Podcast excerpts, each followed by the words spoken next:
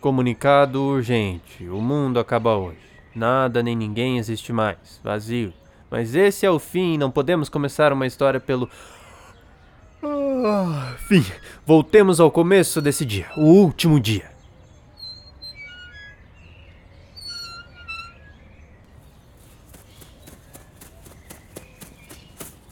Oi? Oi! Você não vai me responder? Mamãe disse que eu não posso conversar com estranhos. Mas eu não sou estranho. Só adultos são estranhos. Você parece estranho. Você também. E mesmo assim eu falei com você. Se nós dois somos estranhos, não podemos conversar com mais ninguém? Não seja boba. Podemos conversar com outros estranhos. Mas eu não gosto de estranhos. Mas gosto de mim. O que isso quer dizer? Que você é meia estranha. E não uma estranha completa. Isso é um problema? Não. Isso na verdade é muito legal. Você pode conversar com crianças normais e com crianças estranhas ao mesmo tempo. É como se você tivesse um superpoder. Sempre quis ter um superpoder. Sabe, até que você é legal. Ah, Obrigado. Crianças estranhas normalmente são. E adultos estranhos? Esses não. Bem que, na verdade, apenas os que mamãe deixa a gente conversar. Esses são legais. Me dê sua mão. O que você tá fazendo? Tô amarrando uma fita no seu dedo. Mas eu não tô vendo nada. É uma fita imaginária. E pra que serve? Para estarmos juntos, mesmo se a gente tiver separado. Mas ela estica bastante? Eu moro bem longe daqui. Estica assim. E dura bastante? Dura, ela não arrebenta nunca. Com ela, a gente pode ser amigos pra sempre, até chegar o último dia. Então é pra isso que ela serve? É claro, pensei que você já soubesse.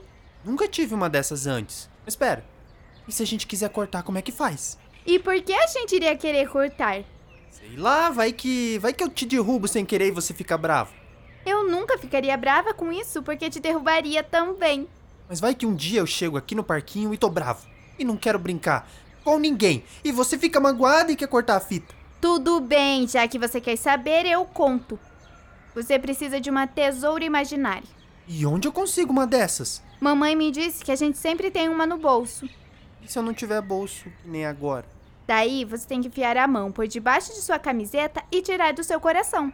Não tem perigo ter uma tesoura no coração? Vai que a gente guarda rápido e a gente se corta sem querer. Mas a tesoura é sem ponta. E além disso, nosso coração é forte. O seu pode ser, mas eu, às vezes eu choro assistindo alguns desenhos e meus irmãos riem de mim. Mas a minha mãe diz que é porque meu coração é sensível e que isso não é um problema. Sendo assim, acho melhor você colocar numa caixinha antes de devolver pro seu coração.